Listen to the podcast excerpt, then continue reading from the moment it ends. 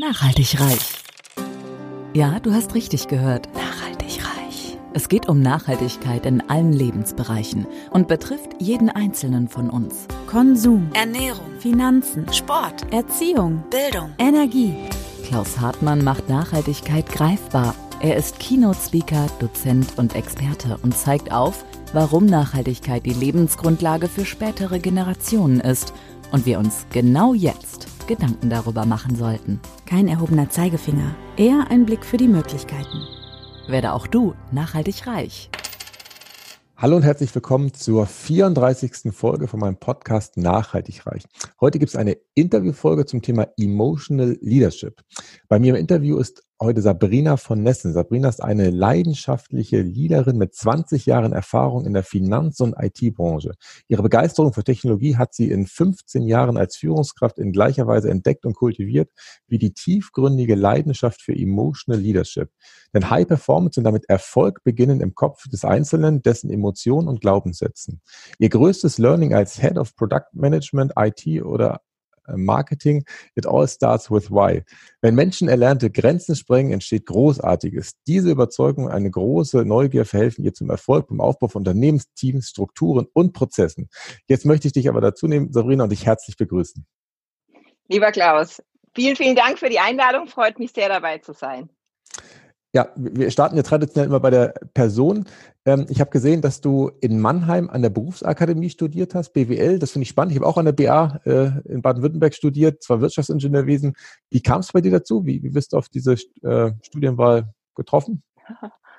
Also erstens, wir müssen das ja University of Applied Sciences nennen, hört sich viel besser an als Berufsakademie. Nein, Spaß beiseite, ich bin mit äh, BA völlig zufrieden. Wie kam es dazu? Ähm, tatsächlich ähm, war das nicht mein originärer Berufswunsch. Ähm, ich hatte äh, eigentlich und auch noch immer den Wunsch, äh, Staatsanwältin zu werden, weil Gerechtigkeit, der Wert Gerechtigkeit in meinem Leben einen ganz, ganz hohen Stellenwert hat. So, jetzt ähm, habe ich dann irgendwann mit 17, 18 festgestellt, dass so ein Jurastudium tendenziell sehr, sehr lange dauert, äh, damit auch eine Menge Geld kostet und ich mir das einfach nicht leisten kann.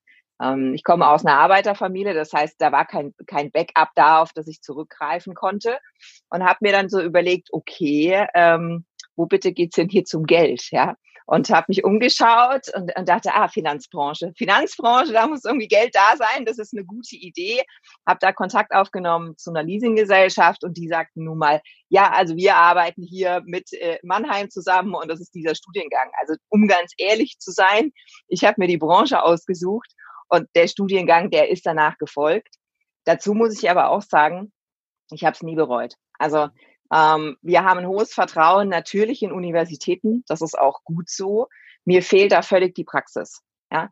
Und ein, ein BA-Studium, ein nebenberufliches Studium sozusagen, ist immer eine Möglichkeit, das Erlernte mit dem Praktischen zu verbinden.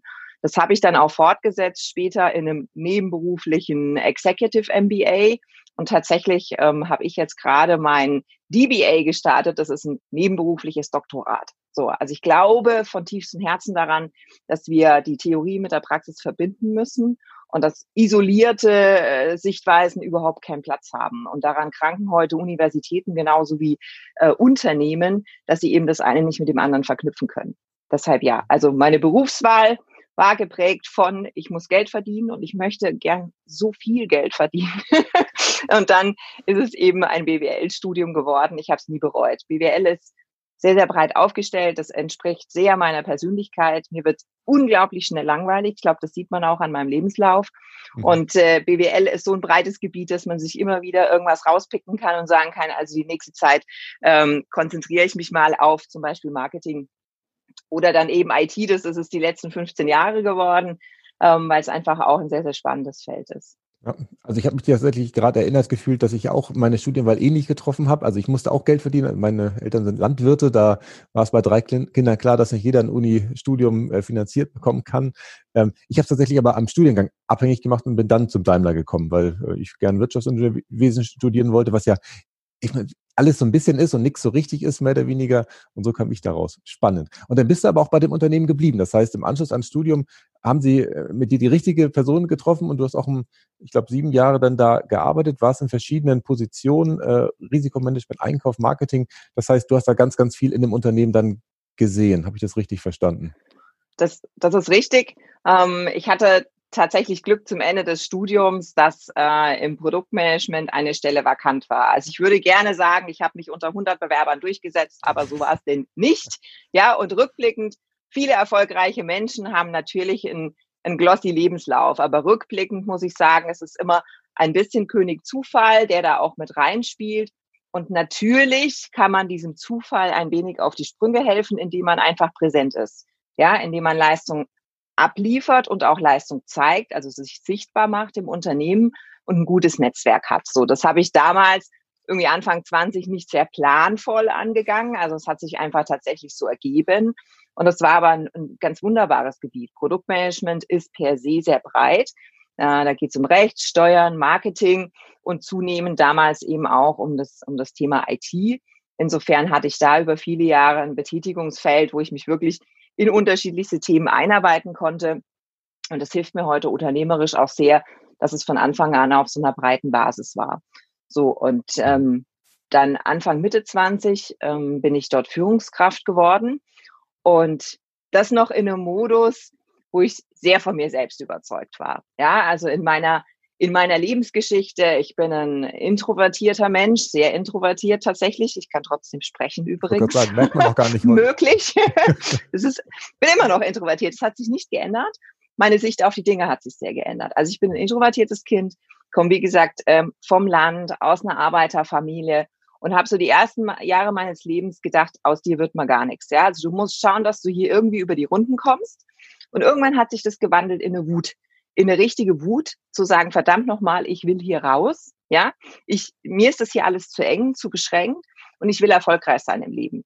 Ja, ich will meiner Familie, mir und meinen Kindern ähm, tatsächlich was bieten können im Leben und nicht beschränkt sein wegen des Geldes. So, also war dann sozusagen das Ego sehr im Vordergrund gestanden und ich muss sagen, in meiner ersten Führungsrolle hat sich dieses Ego auch ganz schön aufgespielt über viele Jahre und ich war da sehr überzeugt von mir und habe nie verstanden, warum Mitarbeiter nicht das machen, was ich sage. Also es war mir ein, ein totales Rätsel, wirklich ganz offen. Ich habe mich hingesetzt und habe mir gesagt, Sabrina, warum machen die Menschen das nicht? Die sind doch total falsch. Ja, also ich habe den Fehler immer nur auf der anderen Seite gesucht, habe mir gedacht, mit denen ist irgendwas nicht richtig. Ja, ist da irgendwie eine Schraube locker? Haben die das vielleicht nicht gehört? Muss ich das nochmal wiederholen?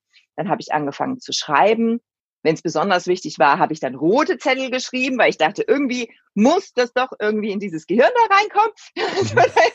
Aber der Fehler war immer, immer und immer auf der anderen Seite.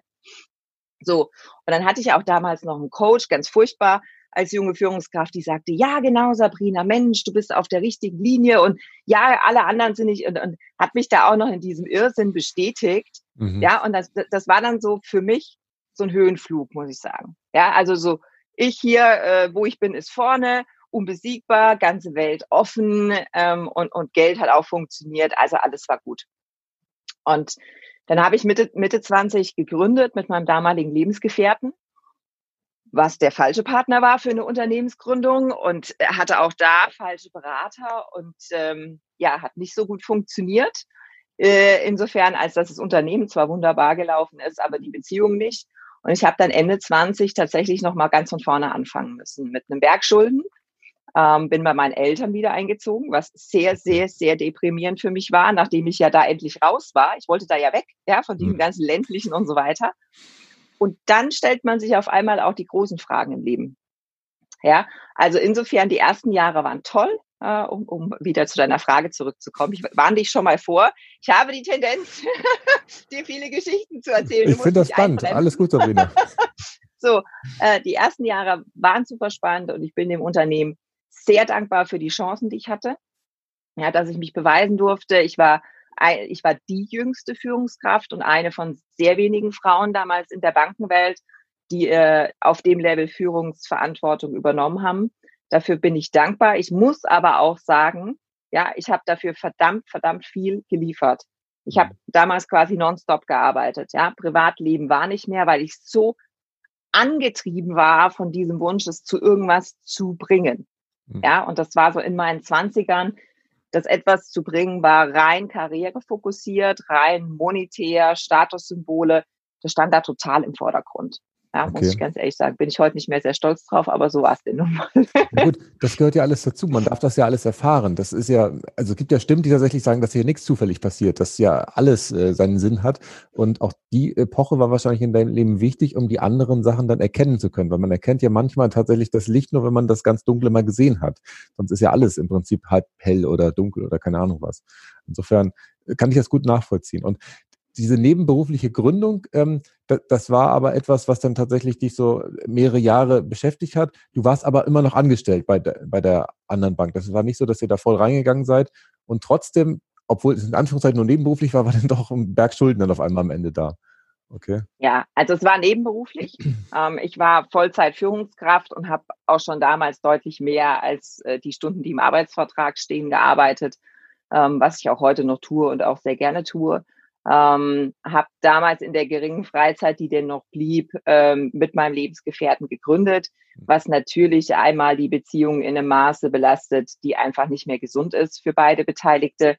Und ähm, war damals noch so sehr vom Erfolg überzeugt, dass ich auch keine Verträge geschlossen habe. So, also mein, mhm. meine gesamten privaten Finanzen, die ich denn mir so mühsam erspart hatte und auf die ich so stolz war, haben in dem Unternehmen gesteckt. Und ähm, ja, wie gesagt, als ich mich dann entschieden habe, die Beziehung zu beenden, war der Automatismus, dass das Geld einfach weg ist. Mhm. So. Und ohne Verträge kann man da auch schlecht Kalkulationen aufstellen und hier vorrechnen, wie viel wer wem schuldet. Ich habe damals relativ schnell entschieden, einen Schlussstrich zu ziehen. Einfach zu sagen, okay, Sabrina, das hast du selbst verbockt. Und das war auch das erste Mal im Leben, dass ich mir selbst eingestanden habe, ich bin schuld. Ich mhm. alleine bin schuld. Ja, das, da konnte jetzt niemand was dafür, dass ich keinen Vertrag gemacht habe dass ich Vertrauen geschenkt habe an einer Stelle, wo es einfach nicht hingehört hat, wo Verträge mehr geholfen hätten. Und ähm, habe dann gesagt, okay, wir machen hier einen Cut, ja, und wir sortieren uns neu. Mhm. Und das hört sich jetzt so sehr rational an. Tatsächlich war das eine emotionale Achterbahn über viele Monate, muss ich sagen, die mich dann tatsächlich dazu geführt hat, mein Leben neu zu sortieren. Ja, das glaube ich dir. Und im Anschluss hast du ja tatsächlich die Arbeitsstelle nochmal gewechselt. Du warst dann ja bei der Triodos Bank. Äh, ich weiß nicht, ob das direkt danach mhm. war, das ist ja eine Bank, die gibt es ja heute immer noch, die ja für, für nachhaltige Geldanlage steht. Ähm, war das tatsächlich für den Augenblick für dich das Richtige, dass du dann auch wirklich äh, dein Arbeitsumfeld dann gewechselt hast, weil du diese Erkenntnis gewonnen hast, dass vielleicht gar nicht äh, immer nur die anderen, die das äh, nicht richtig aufgenommen haben, was du von ihnen wolltest, äh, nicht richtig verstanden haben, sondern dass auch du dich verändert hast zu der Zeit? Es war definitiv ein Prozess. Ja, also ich muss sagen, einerseits ähm, gab es damals ein paar Erlebnisse, wo sozusagen meine weitere Karriere als Frau und nur wegen des Geschlechts äh, Frau äh, angezweifelt wurde, also wo man schon dieses berühmte Glass Ceiling einfach gemerkt hat, dass, dass da ein Vorankommen wirklich schwierig wird. Mhm. Ähm, auf der anderen Seite, man muss sich da einfach nochmal in die Situation reinbegeben, man, man ist Ende 20, ist der vollen Überzeugung, man hat alles richtig gemacht im Leben und landet dann einmal so richtig mit der Nase im Sand. So. Und äh, fängt wirklich ganz praktisch von Null an. Ich hatte keine Ressourcen, auf die ich zurückgreifen konnte. Keine. Also weder Möbel noch irgendwie viel Kleidung, kein Geld, kein nichts. Und man stellt sich wirklich nochmal die, die grundlegenden Fragen des Lebens. Ja, also was ist Sinn und Unsinn? Was bedeutet eigentlich Glück? Will man für Karriere wirklich alles opfen und was ist eigentlich Karriere? So. Und ähm, welche Werte will man im Leben, also ich sage mal Mann, ich ganz persönlich, ja, also was ist mir denn eigentlich wichtig, ja?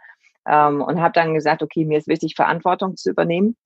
Ja, gleichzeitig ist, ist, ist Freiheit zum Beispiel auch ein, ein großer Wert von mir und ähm, habe mich auf die Suche begeben, aber am Ende glaube ich, dass das Universum, wie du vorhin so schön sagtest, manchmal regelt das auch von alleine und ähm, habe die Triodos Bank kennenlernen dürfen. Die war damals noch äh, vor allem in den in den Niederlanden und in anderen Ländern, Belgien und so weiter tätig. Der Sitz ist in, der Niederland in den Niederlanden. Und die haben damals äh, eben ein Team gesucht, um in Deutschland die Bank aufzubauen. So. Und ich erinnere mich so schön an das erste Meeting äh, äh, mit dem Geschäftsführer. Die Bank hat noch gar nicht existiert. Und wir haben uns getroffen ähm, am Frankfurter Hauptbahnhof. Und ich war total spät dran, muss ich ganz ehrlich sagen. Und dann bin ich sehr schnellen Schrittes diese Treppe hochgelaufen. Ja. Und wir haben uns wunderbar unterhalten und dann hinterher ruft er an und sagt, also Sabrina, das machen wir und hast du Lust? Und dann habe ich hinterher zu ihm gesagt, warum hast du mich eingestellt? Ich habe keine IT, also er hat mich eingestellt als Head of IT. Das heißt, meine Aufgabe war es, die IT einer neuen Bank in Deutschland stark reguliert aufzubauen. Sowohl äh, Hardware, Software, Partnerlieferanten, was denn dazu gehört. ich sage, warum um alles in der Welt, ja, gibst du einer jungen Frau, die BWLer ist, die nachweislich zwar, sag mal, als BWLer viel in der IT gemacht hat, aber definitiv kein ITler ist, warum gibst du mir die Chance? Und dann mhm. sagte Sabrina, weil du so schön die Treppe hochgelaufen bist. da war so viel Energie da. Und ich sagte, du liebe Zeit, ja klar bin ich schnell gelaufen, aber nicht, weil ich so viel Energie mehr trage, sondern weil ich verdammt spät dran war. Ja. Aber in der Tat, als Arbeitgeber muss ich heute sagen, ich beobachte das auch immer wieder. Die Art und Weise, wie Menschen sich bewegen, sagt was aus über das Feuer in deren Augen. Also wie mhm. viel Leidenschaft da wirklich da ist, ein Thema umzusetzen. Insofern war das eine sehr, sehr schlaue Entscheidung und die hat mich in ein Unternehmen geführt, was ich bis heute zu, zutiefst bewundere ja, wegen der, wegen der Mission, die sie haben, tatsächlich Geldanlage nachhaltig zu betreiben, wegen der Konsequenz, mit der sie das auch umsetzen.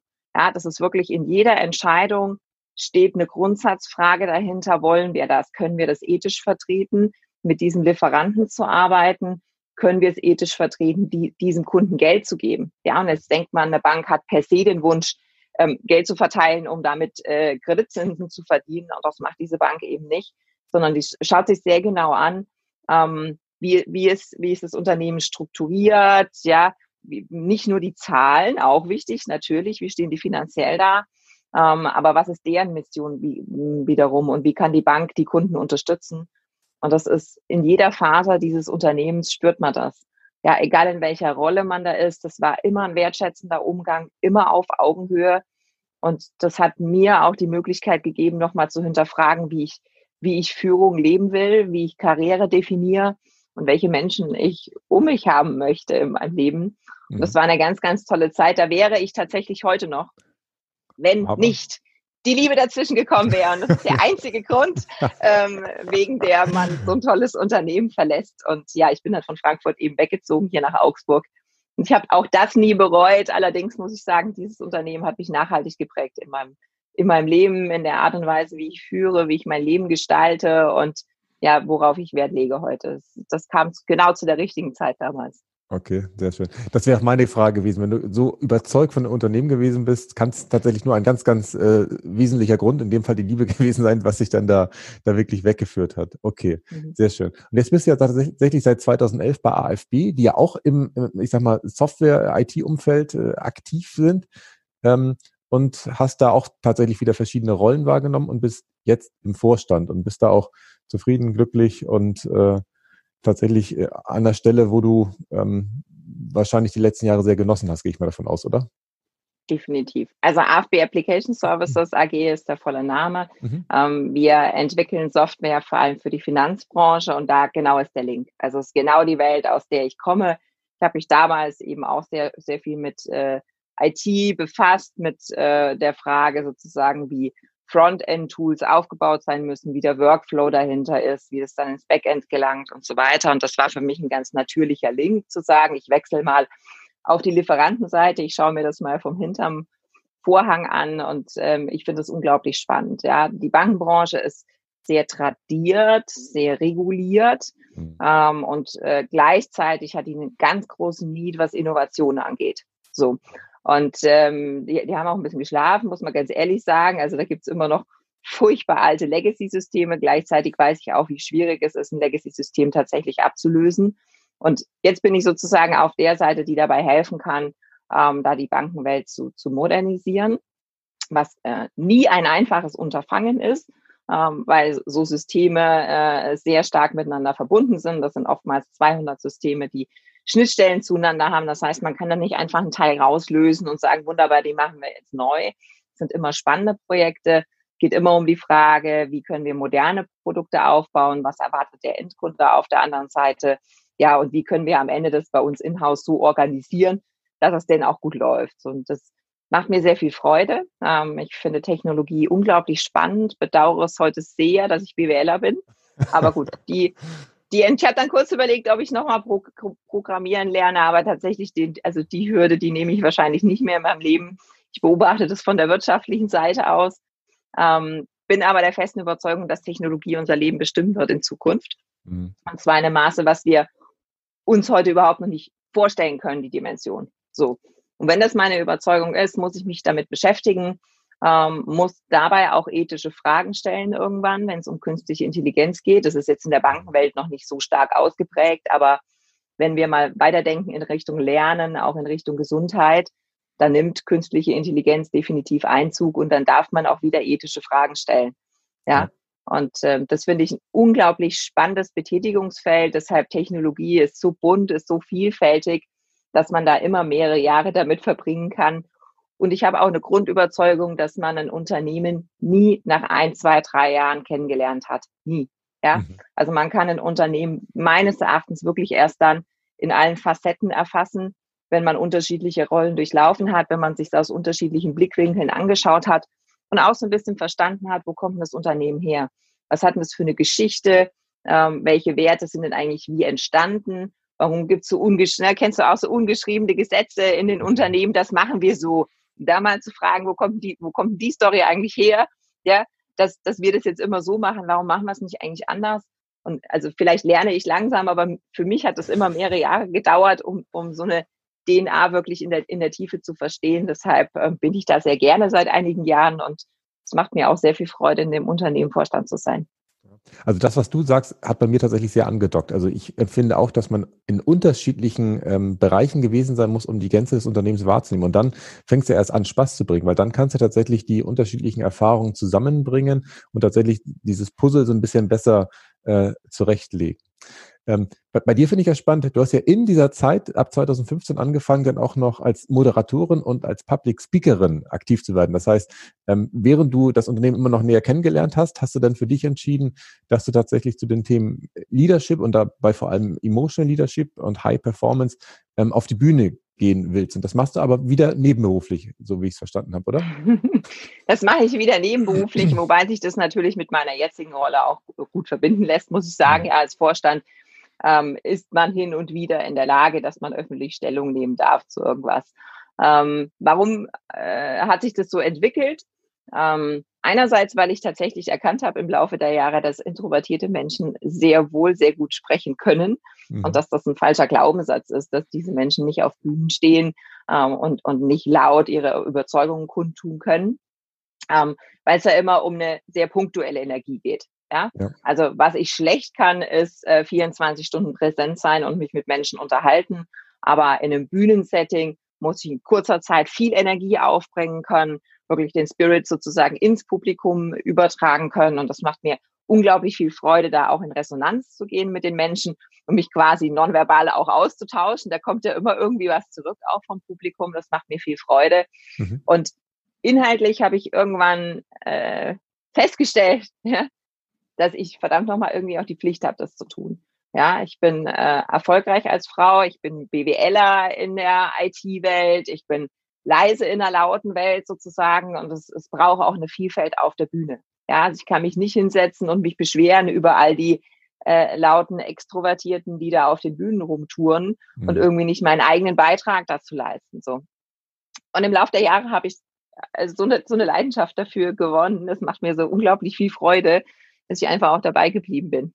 Ja, also auch da einfach mal machen, mal ausprobieren, wie sich's anfühlt. Und wenn es nichts gewesen wäre, hätte ich es halt wieder gelassen. Aber es macht so unglaublich viel Freude, die Menschen da mitzunehmen auf einer Reise, auch mal eine ganz authentische Geschichte zu erzählen von der Bühne aus, dass ich halt eben seit der Zeit auch sehr gerne dabei geblieben bin. Okay, super. Aber das, was du gerade gesagt hast, ähm, Sabrina, das kenne ich tatsächlich auch. Dass, ähm, ich bin auch eher zurückgezogen, wenn ich jetzt irgendwie im Familienumfeld bin oder auch auf, mit Freunden. Ich höre lieber zu und bin tatsächlich okay. jemand, der tatsächlich sehr, sehr gerne ähm, natürlich unter Menschen ist. Auch man kann auch alleine sein. Aber wenn ich unter Menschen bin, bin ich dann tatsächlich nicht der Pausenclown die ganze Zeit, der die ganze Zeit irgendwas erzählen muss und das Tischgespräch führt oder sowas, sondern ähm, mich interessiert es ja mehr, was andere Leute zu erzählen haben, weil alles, was ich erzähle, weiß ich ja schon. Also deswegen ist es äh, tatsächlich was, was Tobias Beck, glaube ich, mal gesagt hat, dass viele Speaker, die sehr erfolgreich sind, tatsächlich im privaten Umfeld eher introvertiert sind, ich glaube, gerade weil sie ansonsten gar nicht die Energie hätten, die auf die Bühne dann zu bringen. Weil wenn man im Privaten auch immer sich schon tatsächlich immer da aufreibt und die ganze Zeit erzählt, dann hat man wahrscheinlich gar nicht mehr das, was du eben beschrieben hast, dass man dann in diesen 20, 30 oder 60 Minuten auf der Bühne auch nochmal richtig alles äh, reinpacken kann. Spannend. Ähm, bei, bei, mir im Podcast dreht sich ja immer um das Thema Nachhaltigkeit, was wir eben ja schon hatten. Wir hatten äh, Richtung Ethik so ein bisschen und bei mir kommt immer dieses Bild eines Waldes auf, wo man ja tatsächlich nur so viel rausernten soll, wie nachwächst und äh, ich versuche das ja auf ganz viele Lebensbereiche zu übertragen. Jetzt würde mich bei dir interessieren, Sabrina, wo du als erstes dran denkst, wenn, wenn du an Nachhaltigkeit denkst. Was, was für ein Bild hast du da vor Augen? Hm, mehr das Bild einer Straße und sozusagen einem Paar, was Hand in Hand läuft. Und diese Straße ist unendlich lang. Also für mich hat Nachhaltigkeit immer was zu tun mit auf Dauer angelegt. Und mhm. das ist ein sehr schönes Bild, was du gezeichnet hast. Wenn ich was auf Dauer anlege, ist es am Ende auch wie ein Konto. Ja, ich kann nur abheben, wenn ich auch vorher eingezahlt habe. Und ja, auch in meiner Interpretation bezieht sich das auf auf sehr viele Lebensbereiche. Ähm, eben, natürlich ist Ökologie ähm, ein wichtiger Bestandteil davon. Jetzt muss ich ganz ehrlich gestehen, ich bin da nicht de, die Vorzeigefrau, was das Thema angeht. Also ich versuche darauf zu achten, ähm, wie ich Kleider auswähle, ähm, wie ich mich fortbewege, wie wir Müll handeln. Aber ich bin da, also maximal Durchschnitt, muss ich ganz, muss ich ganz ehrlich sagen. Ich bin okay. da nicht High-End. Also ich fliege nach wie vor in Urlaub, ich fahre mit dem Auto äh, in die Arbeit. Ja, so äh, jetzt hat es aber tatsächlich auch jeweils durchdachte Gründe zu sagen, okay, äh, kann ich diesen diesen äh, Malus für die Umwelt in Kauf nehmen, ja, für das Ziel, was ich erreichen will. Und ich hatte mich damals auch mit dem Geschäftsführer der Bank sehr, sehr lange drüber unterhalten, der eben auch gesagt hat, es gibt tatsächlich Situationen, in denen ist es A wirtschaftlicher und aber auch B ökologischer, den traditionellen Weg zu wählen. Und auch er ist geflogen, ja, wenn mhm. eben wichtige Gründe dafür gesprochen haben und es ist nicht eine reine Bequemlichkeit äh, sozusagen war. Und das hat mich viel nachdenken lassen. Wir haben diese Kalkulation im Unternehmen naturgemäß auch sehr oft angestellt und, und eben beispielsweise hinterfragt, äh, darf man Orangen äh, essen im Winter, weil sie sehr weit her eingeflogen werden. So. Mhm. Wir haben das mal wirklich durchkalkuliert und festgestellt, es ist fast wichtiger zu sagen, wir essen regional, ja, als zu sagen, wir essen keine äh, Früchte, die einen langen Weg hinter sich haben, weil äh, auch typischerweise Äpfel, ja, eben nicht immer aus der Region stammen, sondern manchmal die gleiche Reise hinter sich haben, wie sie denn bei uns im Supermarkt liegen. Also mhm. so, da mal hinter die Fassade zu schauen und zu sagen, was ist denn tatsächlich faktisch ökologischer, finde ich total spannend, aber ehrlich gesagt auch ziemlich kompliziert. Es gibt so viele Fakten, die man da berücksichtigen muss, dass, äh, also ich, ich kann das zwar immer nachvollziehen, wenn es mir einer erklärt, aber ich kann das tatsächlich nicht selbst errechnen. Mhm. Und so versuche ich in meinem Leben immer ein Feeling dafür zu entwickeln, was für mich okay ist. Also kann ich dahinter stehen, kann ich das jetzt tragen ähm, oder, oder fühle ich mich dabei schlecht? Und wenn ich mhm. dabei irgendwie so ein Gefühl habe, dass ich mir denke, nee, das ist irgendwie nicht okay, ja, dann lässt man es eben. Ja. Und Wobei von dem her, ja. was du jetzt erzählt hast, Sabrina, bist du, glaube ich, weiter als Durchschnitt, auf jeden Fall. Also die Gedanken, die du dir alle gemacht hast und überlegt hast, was man da machen könnte, du hast langsam angefangen, ja, du bist da äh, ganz normal unterwegs. Also diese Gedanken, die sind tatsächlich schon sehr tiefschürfend. Ich habe tatsächlich bei dem Apfelbeispiel, was du gerade genannt hast, auch mal gelesen, dass ab ich glaube, April, Juni oder sowas äh, auf der Ecke, äh, ist es sinnvoller, tatsächlich die Äpfel zu importieren, weil unsere eigenen Äpfel, die ja traditionell im Herbst reif werden, werden bis dahin nämlich in Kühlhäusern gelagert und die äh, Energie, die in den Kühlhäusern aufgebracht werden muss, die muss ja auch irgendwo berücksichtigt werden. Das heißt, dann ist es eigentlich ab dem Zeitpunkt wieder cleverer, die aus anderen Regionen der Welt herzuschippern, also im Idealfall mit dem Schiff, weil ansonsten tatsächlich die Energie viel höher ist. Aber das ja. sind alles Themen, da bin ich 100% bei dir, da kann man sich unendlich verlieren, habe ich auch als Wissenschaftler mal eine Zeit lang, ähm, das zu vergleichen, aber da wird man wahnsinnig. Also ich finde es tatsächlich dramatisch, wenn ich im Supermarkt bin und das mal wirklich mit offenen Augen betrachte, dass der Verbraucher heute, eine, eine, also dem wird es schier unmöglich gemacht, finde ich, eine äh, korrekte Wahl zu treffen, eine bewusste mhm. Wahl zu treffen. Ja, denn wenn man sich, das geht ja weiter, wenn man sich mit Fleisch auseinandersetzt. Ich bin kein Vegetarier, aber ich sag mal, ich, ich äh, esse. Siehst du mich noch? Sehen tue ich dich nicht mehr, aber ich höre dich noch wunderbar. Also das Bild hat sich gerade verabschiedet.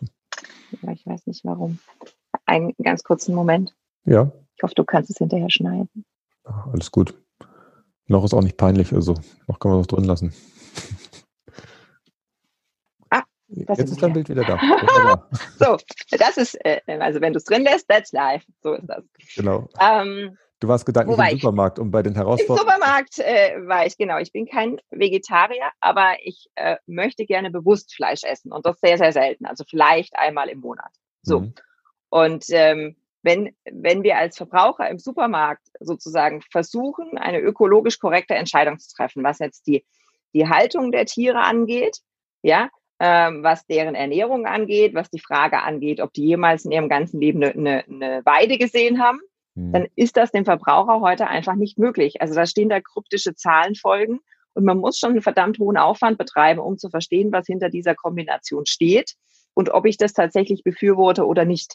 Ja. Und wenn dann die Stufe drei heißt, dieses Tier hat zwei Quadratmeter in einem so und so Stall, dann weiß ich immer noch nicht, was das tatsächlich reell bedeutet, bis ich denn mal einen Schweinestall, einen Kuhstall und so weiter, und das habe ich alles auch von innen gesehen habe und äh, das wirklich erschreckend finde, wie traditionelle Mastbetriebe ähm, da wirtschaften. Und jetzt möchte ich da keine Details erzählen, um nicht irgendwie Ekel hervorzurufen, aber ich möchte jedem empfehlen, sich mal damit auseinanderzusetzen, weil da fängt Nachhaltigkeit für mich tatsächlich an ob wir für andere Lebewesen auch ähm, Verantwortung übernehmen, mhm. ja, und sagen, ich möchte das mit unterstützen, dass, äh, dass die Tiere so gehalten werden. Ja, und, und da ist eben die Macht des Verbrauchers auch zu beeinflussen, sozusagen, ähm, wie, ja, wie unser aller Leben gestaltet ist. Aber es wird einem verdammt schwer gemacht und das finde ich extrem schade. Und das betrifft ja nicht nur Deutschland, sondern andere Länder auch. Deswegen ist das, finde ich, sehr, sehr schwierig. Wo wir alle Nachhaltigkeit leben können, ist in unseren Beziehungen. Und das ist mir fast noch wichtiger, mhm. ja, zu sagen, was, was bedeutet äh, Nachhaltigkeit in einer Beziehung, dass es erstmal auf Dauer angelegt ist. Das ist meine Haltung sowohl beim Arbeitgeber als auch in meinem privaten Umfeld. Mhm. Ähm, mich interessiert es nicht, einen großen Freundeskreis zu haben. Ich will tatsächlich Beziehungen haben, Kontakte haben, die in die Tiefe gehen, ähm, wo ich mich äh, drauf verlassen kann über viele Jahre und da wirklich in der Tiefe einsteigen kann und sagen kann, wie kann ich dir in deinem Leben helfen? Mhm. Das ist heute auch, finde ich, eher eine Seltenheit geworden. Man umgibt sich ja sehr gerne mit vielen Menschen und hat gerne ein großes Netzwerk. Ja, das gehört ja eher dazu. Für mich ist der Tiefgang tatsächlich wichtiger im Leben. Und äh, interessanterweise habe ich festgestellt, dass Beziehung bei mir selbst anfängt. Mhm. Ja, bei dem anfängt, wie glücklich ich im Leben bin. Und dann muss man sich von dem Standpunkt aus zurückarbeiten und sagen, was heißt denn eigentlich Glück im Leben? Ja, was, was kann ich? Was will ich? Wo will ich mich hin entwickeln? Ähm, Habe ich überhaupt ein Bewusstsein für mich selbst? Ja, also was macht denn meine Persönlichkeit aus? Wie, wie bin ich so äh, gestrickt intern? Und kann ich das eigentlich auch akzeptieren bei mir selbst? Ja, also selbst wenn ich es erkannt habe, finden ja manche das immer noch blöd, dass man introvertiert ist, zum Beispiel. Mhm. Aber zu sagen, ich bin fein damit und ich kann dafür auch einstehen und ich kann mir vertrauen, dass mit der Persönlichkeitsstruktur, die ich habe, ja, dass ich Dinge im Leben erreichen werde, dass ich erfolgreich sein kann. In der Definition, wie ich eben Erfolg gewählt habe. So. Und das wird ausstrahlen auf jede Beziehung, sei es jetzt zu, zu Kollegen, zu Kindern, zu Freunden, was auch immer. Und da fängt für mich tatsächlich Nachhaltigkeit an. Und so bin ich tatsächlich auch zu dem Thema Emotionen gekommen, weil ich erkannt habe, gerade in dieser schwierigen Phase Ende 20, es fängt immer bei einem selbst, selbst an und bei, bei der Frage nach dem Warum. Ja, mhm. warum bist du hier? Warum lebst du, wenn du mal 80, 90 Jahre alt bist? Ja, woran willst du dich erinnern und wofür möchtest du einstehen in deinem Leben?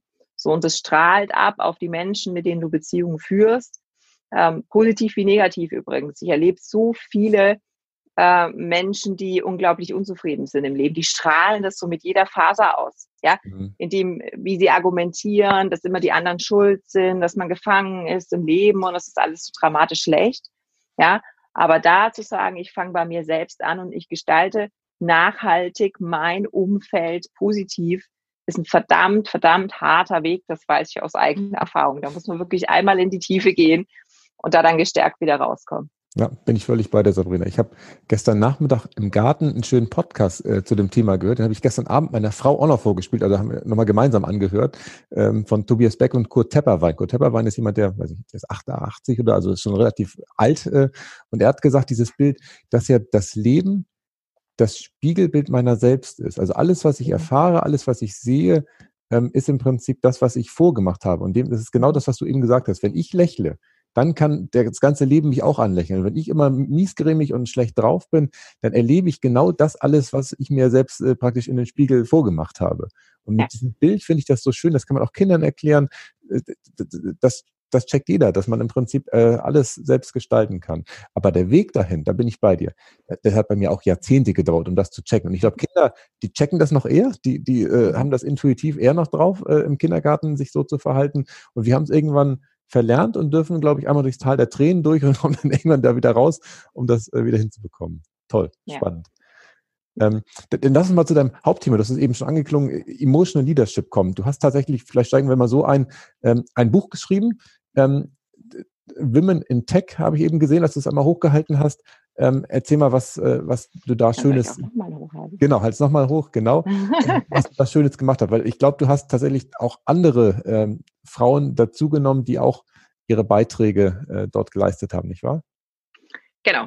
Also ähm, was mich in den letzten 10, 15 Jahren eben im Leben umtreibt, ist, ist äh, die Frage der, der Selbstverwirklichung, der Selbstwirksamkeit und wo bitte geht's denn hier zum Glück und zum Erfolg sozusagen? Und ähm, ich habe auch in der Zeit mit sehr, sehr vielen Menschen gesprochen, darunter eben naturgemäß auch Frauen und habe ähm, so eine Grundhaltung festgestellt, die da hieß, Mensch, Sabrina, toll, dass du das machst. Das ist ja total außergewöhnlich.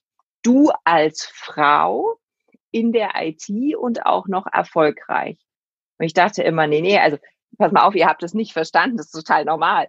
Ja, also das ist total in Ordnung, als Frau diesen Weg zu gehen und da ist überhaupt nichts Außergewöhnliches dabei. Also ich bin so sozialisiert, dass Geschlecht keine Rolle spielt, Kultur und so weiter, Religion, Hautfarbe ist für mich kein Thema.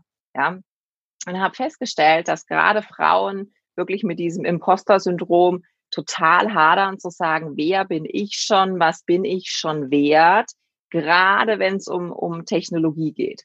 Ja, also die haben vielleicht eine tolle Ausbildung, ein tolles Studium hingelegt, ja, oder stehen noch davor, sich dafür oder dagegen zu entscheiden und sagen, nee, nee, also ich als Frau, ich tue mir auch mit Mathe wirklich so schwer. Ja, und ich habe auch wirklich ein ganz schlechtes Netzwerk und wer bin ich schon, was habe ich schon dazu beizutragen? So diese erlernte Hilflosigkeit, ja, die ich auch aus meiner Kindheit kenne, zu sagen, ja, die ganze Welt äh, steht mir offen, aber ich finde da nicht meinen Platz, weil hier ist alles klein und eng und ich habe dazu nichts beizutragen. Und was ich, was ich verstanden habe, was, was den Frauen hilft, ist ähm, Vorbilder, eigene Erfolgserlebnisse und emotionales Management. Tatsächlich hinzuspüren, zu sagen, was passiert gerade bei dir, warum hast du diesen Glaubenssatz, wo kommt der eigentlich her, was, was strahlt dein Körper aus? Ja, also warum bist du unsicher? Warum schwitzen die Hände? Warum hast du einen hochroten Kopf, wenn du in so einer Situation bist? Mhm. Und habe mir dann überlegt, wo kann ich denn eigentlich anpacken? Und beim Thema Vorbilder kann ich nochmal ganz einfach anpacken und kann sagen, lass uns die weiblichen ähm, Expertinnen in der MINT-Industrie, lass uns die sichtbar machen. Ja, und zwar auf eine Art und Weise, nicht wie wir in, in Zeitungsartikeln erscheinen oder ähnliches, also nicht glossy, sondern wirklich authentisch und nahbar. Lass uns Lebensgeschichten erzählen, wie sie in diese Rolle gekommen sind, ähm, was Herausforderungen waren im Leben und wie sie die überwunden haben. Und tatsächlich vorrangiges Thema Mindset. Ja, wie entwickeln wir ein Mindset? Wie entwickeln wir eine Haltung im Leben? Ähm, wie können wir überzeugt von uns selbst sein? Das haben unisono die 25 Frauen erzählt, die eben in dem Buch dargestellt sind. Und es gibt auch einen Quotenmann. Das fand ich besonders nett, dass er damit gemacht hat. Ja. Und das Thema auch unterstützt. Ähm, ich habe Female äh, Empowerment nie so richtig verstanden, weil ich dachte, es geht um Empowerment. Ob das jetzt Female ist oder nicht, ist mir doch egal. Aber ich habe gelernt, Frauen haben besondere Herausforderungen, die oftmals im Mindset liegen, aber natürlich auch in unserer gesellschaftlichen Struktur und der Art und Weise, wie wir geprägt sind. Ja, und ähm, Frauen tun sich manchmal leichter, wenn sie in einem geschützten Rahmen agieren. Ja, deswegen gibt's auch immer äh, irgendwelche äh, Female-Konferenzen zu einem bestimmten Thema, weil Frauen in einem geschützten Rahmen sich einfacher öffnen können, da ihre Probleme äh, darstellen und diskutieren können. Und diesen Rahmen, diesen Raum, diesen geschützten Raum haben wir eben mit dem Buch geschaffen, indem wir Vorbilder darstellen und die aber auch ganz nahbar machen, so dass man sich mit denen eben gut äh, connecten kann. Okay, sehr schön.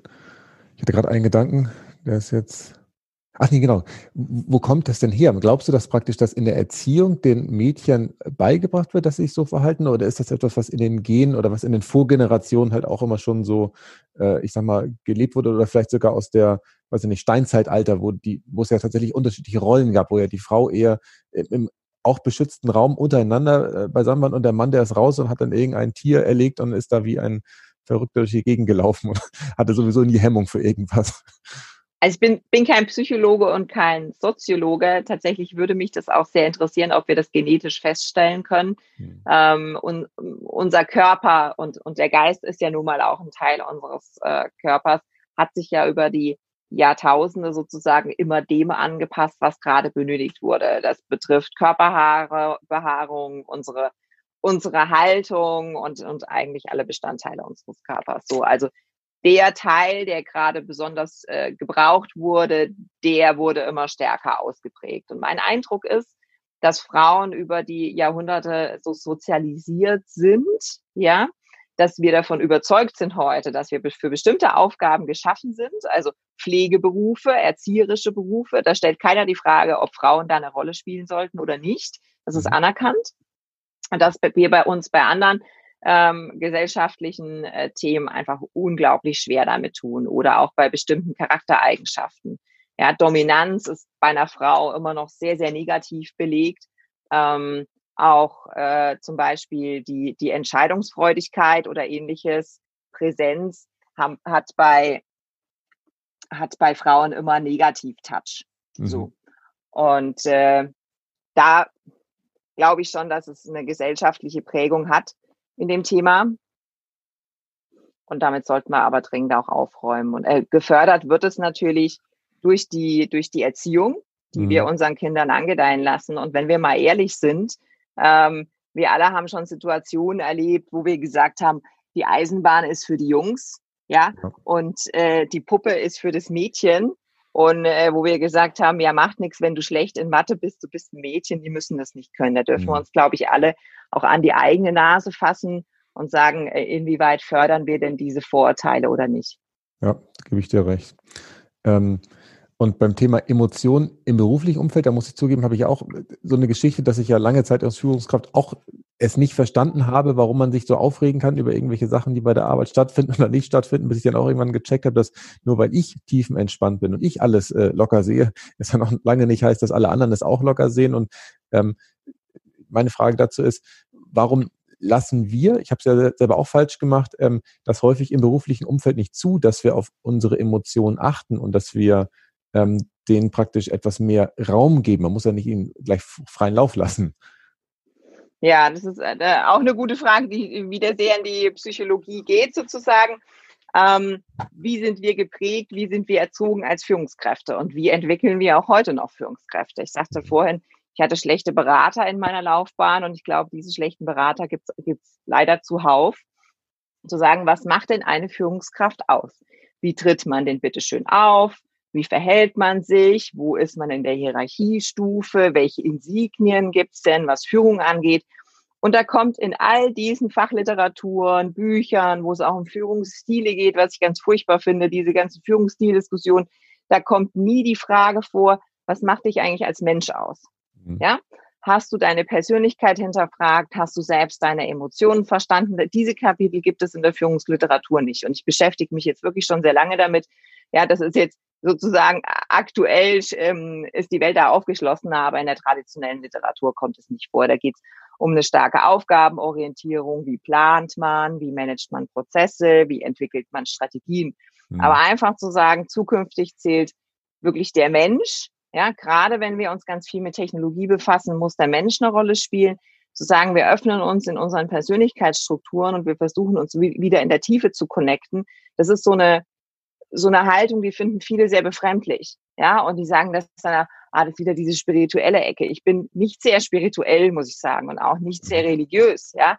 Aber das ist für mich der einzig logische Faktor, der im Leben eine Rolle spielen kann, dass ich führe, weil mich Menschen interessieren, weil ich Menschen gerne wachsen sehen möchte, ja. Und das ist übrigens auch meistens sehr schmerzvoll, weil Wachstum ja immer außerhalb der Komfortzone stattfindet. Also oh, muss ja. ich doch als Führungskraft diesen Prozess irgendwie begleiten wollen, ja. Und das kann ich nur als Mensch. Das kann ich nicht, indem ich professionell, rational mit meinem Businessplan und meinem Business Case irgendwie vorrechne, ja, so wie ich das in meinen jungen Führungsjahren gedacht hatte. Ich sage, steht doch alles schon hier, ist doch alles schon kalkuliert, warum versteht es denn keiner? Nee, mhm. Wachstum, auch eine Krisensituation, wie wir sie gerade erleben, ist immer Emotion, ja, ist Vergangenheitsbewältigung, ist äh, Krisensituation in der eigentlichen Persönlichkeit, ist ganz viel Angst. Veränderung macht immer Angst, macht unsicher und Führung darf diesen Weg doch einfach begleiten. Ja, und das können wir nur als Menschen. Da brauchen wir keine sozusagen Schema F äh, Führungskräfte mehr. Ja, da, da müssen wir wieder raus aus diesem Mantel und wirklich verstehen, was, was Menschlichkeit eigentlich ausmacht. Ja, verstehe ich. Du hattest bei deinem Buch vorhin erwähnt, dass ihr einen Mann damit drin hattet und er die Männerquote gehalten hat. Was sagst du denn zum Thema Frauenquote, die es ja tatsächlich immer noch gibt und die immer wieder leidlich diskutiert wird? Hast du da eine Meinung zu oder sagst du, das ist so überflüssig wie irgendwas, was man nicht braucht? Ich habe hab zwei Meinungen dazu. Okay, spannend. die also äh, wie ich sozialisiert wurde, hatte ich berichtet und äh, deshalb auch meine grundlegende Überzeugung, es braucht keine Frauenquote ja. oder meine grundlegende Haltung im Leben, ich brauche keine Frauenquote. Mhm. Ja, äh, ich sage immer so schön plakativ, ich bin gut und ich krieg den Scheiß schon hin. Mhm. Ja, also man, man muss das in der Gesellschaft, muss man mir keinen roten Teppich ausrollen, damit ich erfolgreich bin. Ich krieg das hin. Das ist mal die, die eine Sicht der Dinge. Das erfordert sehr viel Mindset-Arbeit und wirklich eine hohe ähm, Selbstwirksamkeitsüberzeugung, was eher den Männern zugeordnet wird als den Frauen.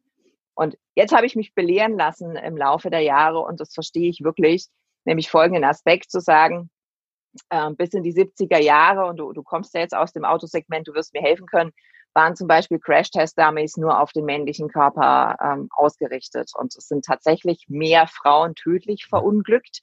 Ähm, weil eben dieser, dieser Aspekt der weiblichen Physiologie ähm, nicht berücksichtigt war äh, in, in diesem Produkt. Ja, und ich erlebe das heute auch bei Technologie. Viel Technologie, äh, äh, Siri und Konsorten haben sich anfangs mit, mit weiblichen Stimmen und so weiter deutlich schwerer getan als mit männlichen Stimmen.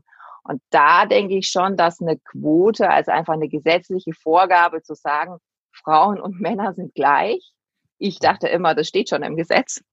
also für mich hätte es da jetzt gar kein Gesetz gebraucht, aber das ist ja die Grundaussage einer Quote zu sagen, wir wollen beiden Parteien gleiche Chancen lassen und uns ist wichtig, dass wir auch gleichermaßen vertreten sind. Ähm, glaube ich heute, dass so ein Gesetz, so eine Quote durchaus helfen kann, um bestimmte Hürden zu überwinden. Und dass wir wirklich auch mit etwas Übung, das wird sicherlich Jahrzehnte dauern, bis wir das als normal empfinden, ähm, dass wir da auch wirklich Diversity in jeglicher Hinsicht in, in allen Führungsetagen auch, auch hinbekommen. Okay, spannend. Aber da müsste es ja eigentlich tatsächlich auch in beide Richtungen eine Quote geben. Da müssten ja die Männer eigentlich auch in die Bereiche reingehen, wo die Frauen traditionell stärker waren, weil das ist ja genau das Gleiche, dass da womöglich ja auch äh, ich sag mal, bestimmte Aspekte vielleicht helfen, wie man manchmal vielleicht vorgeht, auch wenn er vielleicht Definitiv. alles perfekt macht. Definitiv. Ich wollte, also ich verantworte ja bei uns den kaufmännischen Teil und da gehört eben auch HR und Accounting und Controlling dazu. Das sind Bereiche, die typischerweise von Frauen dominiert werden. Und mhm. ich hatte immer den Wunsch zu sagen, wir wollen das äh, gleich besetzen und ich will da eben auch Männer sozusagen im, im Team haben, um, um diese Diversität zu stärken. Ja. Es ist unglaublich schwierig, dort äh, äh männliche Bewerber überhaupt erstmal zu finden, genauso wie es bei Frauen in anderen Bereichen umgekehrt ist. Aber ja, ich glaube daran, dass äh, Diversität in jeglicher Hinsicht, Geschlecht, Alter, Nationalität, Kultur, Religion, dass es uns zukünftig helfen wird. Mhm. Und wenn wir konsequent sind, müssten wir es in beide Richtungen die Quote aufbauen. Genau. Wobei die Frauenquote ja tatsächlich oftmals in Bezug auf äh, Führungshierarchien, Vorstände, Aufsichtsräte diskutiert wird. Mhm. Und da ist es ganz offensichtlich äh, eine Männerdomäne, weil die Frauenzahl tatsächlich jetzt in der Krise auch eher wieder abnimmt in den DAX-notierten Unternehmen. Es war gerade ein aktueller Bericht von der Albright Stiftung. Das finde ich schon sehr bedenklich, sozusagen, mhm. dass wir gesellschaftlich in Krisensituationen doch immer noch Männern ähm, eine höhere Entscheidungsfreudigkeit, auch wahrscheinlich eine höhere Präsenz und eine höhere Kompetenz zuschreiben, ähm, ein Unternehmen durch die Krise zu führen. Also das ist einfach kein Fakt, das ist das, was wir rein interpretieren. Mhm. Insofern könnte eine Quote da schon helfen. Okay, gut. Lass uns am Ende nochmal auf das Thema New Work kommen. Das habe ich bei dir auch häufiger gelesen. Ähm, du sagst tatsächlich, dass New Work tatsächlich mit Emotional Leadership viel, viel besser funktionieren wird. Was ist denn das Bild, was du von New Work hast? Was sind das äh, für, äh, ich sag mal, ja, jetzt hätte ich fast gesagt, Zustände, die du dir da vorstellst. Zustände hört sich so negativ an, aber ich meine es im positivsten Nein. Sinne. Genau. Ja, also es ist so ein Setting, ähnlich wie du vorhin sagtest, du stellst dir einen Wald vor beim, beim, beim Thema Nachhaltigkeit. Das ist für mich auch so ein Setting, was ich vor Augen habe, und zwar eins, was ich mir wünsche und eins, was ich heute schon wahrnehme. Ähm, das, was ich wahrnehme, ist, ist die, die Grundidee zu sagen, ah ja, wunderbar, jetzt sind also die Mitarbeiter verantwortlich, jetzt kann ich mich als Führungskraft da ja rausnehmen, weil die müssen das ja alleine machen. Ja, so dass Führungskräfte sozusagen diesen unbequemen Teil gerne abgeben, ähm, ohne aber, dass Mitarbeiter diese, diese Reife schon haben, diesen Prozess schon durchlaufen haben. Und das haben wir jetzt äh, in der epischen Breite besprochen, wie mein eigener Weg war. Und ich glaube, dass diese, dieser Weg hin zur Selbstwirksamkeit, zur Verantwortung, ähm, tatsächlich ein Weg ist, den wir nicht innerhalb von wenigen Wochen gehen, typischerweise, sondern der einfach eine Zeit braucht und auch eine Begleitung auf diesem Weg braucht. So. Das ist das, was ich wahrnehme, dass alle sagen, jawohl, weg mit der Verantwortung, rein ins Team, die müssen sich jetzt selbst organisieren, ja, die müssen Selbstverantwortung für die Ergebnisse übernehmen. Ich als Führungskraft, ich, ich coach so ein bisschen dahin, aber ich bin nicht mehr verantwortlich dafür. So. Ähm, was ich mir wünsche, ist sozusagen, dass wir, dass wir gemeinsam diesen Weg gehen, hin zur Persönlichkeit, hin zu einem tieferen Verständnis und dass wir uns auch gemeinsam entwickeln. Ähm, das wird Zeit brauchen. Und typischerweise nimmt sich eine Gesellschaft diese Zeit nicht. Ja, es dauert so lange, es ist äh, ein sehr unbequemer Weg, äh, der auch Schmerzen verursachen kann und das mögen Menschen einfach überhaupt nicht. Wir wollen schnelle Ergebnisse sehen, deswegen glauben wir gerne, den Marktschreiern, die verkünden, alles wird gut und zwar ganz schnell. Mhm. Möchten wir einfach so gerne glauben. Ähm, davon bin ich einfach nicht überzeugt. Das ist ein, äh, wenn wir ganz zurückgehen in, an die Anfänge von New Work, Friedhof Bergmann, äh, sein, seine Idee von sinnstiftender Arbeit, ja, dann war da eben nirgends äh, geschrieben zu sagen, schmeißt die Verantwortung über den Zaun äh, zum anderen hin, sondern fangt wirklich an, mit euch selbst zu arbeiten, an euch selbst zu arbeiten und dann da eben für euch einen Sinn in eurer Arbeit zu finden. Das mhm. ist mein Grundverständnis ähm, von New Work, dass wir das Warum finden dürfen, dass wir zur Gesellschaft beitragen dürfen und müssen, und zwar indem wir uns alle weiterentwickeln. Und da bin ich auf einem Weg, vielleicht schon drei Schritte weiter als manche anderer, ähm, aber auch ich bin da ganz bestimmt nicht am Ziel angekommen. Okay, sehr schön. Spannend. Habe ich auch nochmal zwei, drei Sachen aufgeschrieben. Immer wenn ich nach unten gucke, Sabrina, nur zur Info, dann notiere ich mir Sachen und ich habe mir schon einige Sachen aufgeschrieben hier. Ähm, ich, ich fand das Interview total toll. Am Schluss würde es mich noch interessieren, wenn jetzt Menschen sagen, okay, mit der Sabrina von Nessen möchte ich in Kontakt kommen. Wie, wie, ist der beste Weg? Wie kann man sich am besten an dich wenden, wenn man da weiter mit dir äh, ins Gespräch finden möchte? Es gibt nur eine einzige Sabrina von Nessen auf der ganzen Welt. Das ist äh, zufällig ja? mal eine, ja, tatsächlich. Ist äh, tatsächlich mal ein Vorteil meines Namens. Ihr findet mich Ihr findet mich auf jedem, jedem Social Media Kanal, mal mehr, mal weniger aktiv, wie das so ist. Aber sprecht mich bitte sehr gerne an. Ähm, ich habe in meinem Netzwerk nur Menschen erlebt, die sehr offen sind für alle Fragen, die auch bereitwillig weiterhelfen, die auch gerne ins persönliche Gespräch gehen. Wenn jemand an einer, an einer bestimmten Position im, im Leben festhängt. Und ähm, das möchte ich auf jeden Fall auch repräsentieren. Insofern, wenn es da ein Thema gibt, ähm, auf jeden Fall Kontakt aufnehmen auf dem Weg, der eben für euch gut passt und den ihr eben äh, präferiert. Okay, super. Dann sage ich vielen Dank für das tolle Interview, ähm, Sabrina. Die Frage hast du noch irgendwelche abschließenden Worte, irgendwas, wo wir nicht vorbeigekommen sind, wo du sagst, okay, das muss jetzt noch oh werden. Wenn das jetzt nicht wurde, dann äh, ist das Interview nicht vollständig. Irgendwelche letzten Worte oder sagst du, nee, ich habe dich in der letzten Stunde fast so aus äh, interviewt, dass da nichts mehr zu erzählen ist. Ja, also ich glaube, dieses Thema ist einfach nie abgeschlossen. Insofern könnte man da jetzt noch fünf Stunden ähm, weitersprechen, was ich auch sehr gerne tun würde, aber die Zuhörer haben vielleicht gar nicht so viel Zeit. Genau. Ähm, die Grundbotschaft ist, lernt euch tatsächlich selbst kennen ungeschminkt wirklich in der Tiefe zu reflektieren, was macht eure Persönlichkeit aus, warum seid ihr besonders, warum sind wir alle besonders, um dann diese Einzigartigkeit in anderen wertschätzen zu können. Das können wir tatsächlich nur, ähm, wenn wir das einmal in uns selbst erkannt haben, unsere Stärke erkannt haben. Erst dann können wir die Einzigartigkeit auch in unseren Mitarbeitern erkennen. Und ähm, das ist, meine ich, eine Botschaft, die uns allen gut tut und äh, auch eine Botschaft, mit der wir unsere Zukunft gestalten können. Super, vielen Dank. Nachhaltig reich.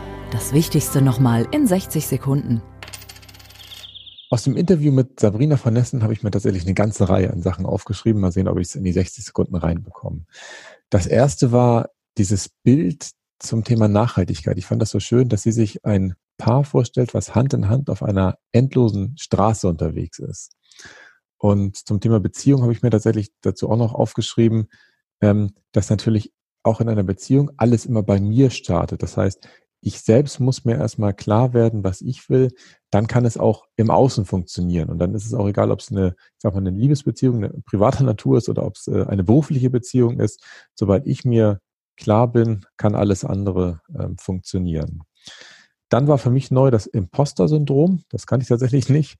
Ähm, das ist das Hochstapler-Syndrom.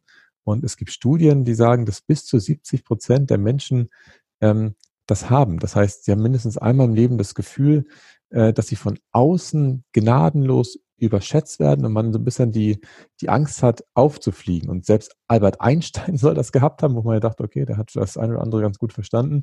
Selbst der hatte manchmal das Gefühl, dass er irgendwann äh, ja, enttarnt wird sozusagen und er äh, praktisch ähm, ja, zugeben muss, dass er doch nicht alles versteht, was er ja auch ehrlicherweise häufiger gesagt hat, dass je mehr er verstanden hat, ähm, desto mehr hat er gesehen, was er da nicht verstanden hat. Dann fand ich tatsächlich diese ähm, Diskussion über die Frauenquote total interessant und die Sicht ähm, von Sabrina, ähm, dass es dort Sinn macht, äh, die Frauenquote tatsächlich zu verwenden, wo ansonsten die Vermischung zwischen Mann und Frau vergessen wird. Das heißt, äh, sie hat das Beispiel der Crash-Test-Dummies genannt, dass äh, dort über lange Jahre nur männliche Körper nachgestellt wurden und deswegen tatsächlich ganz, ganz viele Frauen ähm, im Straßenverkehr mehr äh, tot oder ich sag mal schwer verletzt wurden. Und ähm, ich fand es auch interessant, dass Siri äh, zu Beginn mit weiblichen Stimmen nicht so gut klarkam, weil wahrscheinlich einfach viele Entwickler äh, männliche Stimmen hatten, die äh, dort aktiv waren. Und da macht es natürlich Sinn, ähm, da zu durchmischen, aber auch natürlich in anderen Berufen, wo vornehmlich Frauen zum Einsatz kommen, vielleicht auch mal die männliche Sicht ähm, ja, mit zu berücksichtigen. Und dann fand ich es für mich ähm, sehr interessant, nochmal am Ende über das Thema New Work zu sprechen und ähm, dass ein jeder halt ähm, für sich äh, gucken muss, was für ihn sinnstiftende Arbeit ist und auch das eigene Warum finden sollte, um damit einen Beitrag ähm, zur Gesellschaft leisten zu können. Und dafür ist es natürlich wieder ganz äh, notwendig, dass man sich selber halt in der eigenen Tiefe kennenlernt, um dann auch wieder andere Menschen schätzen zu können. Und das ist nicht einfach. Also das ist ja tatsächlich ein Prozess, den ich seit mehreren Jahren wieder aktiv begehe. Dafür braucht brauche ich zumindest viel Ruhe, viel Zeit, um zu spüren, was für mich richtig ist und ähm, ja immer mehr bei mir anzukommen. Ja, ich hoffe, euch hat die heutige Folge wieder äh, gefallen zum Thema Emotional Leadership. Ähm, und ich freue mich auf eure Rückmeldung, die ihr mir gerne unter podcast.klaushartmann.de zusenden könnt. Bis zum nächsten Mal. Tschüss. Nachhaltig reich. Kein erhobener Zeigefinger. Eher ein Blick für die Möglichkeiten. Und mehr Möglichkeiten findest du im www auf klaushartmann.de.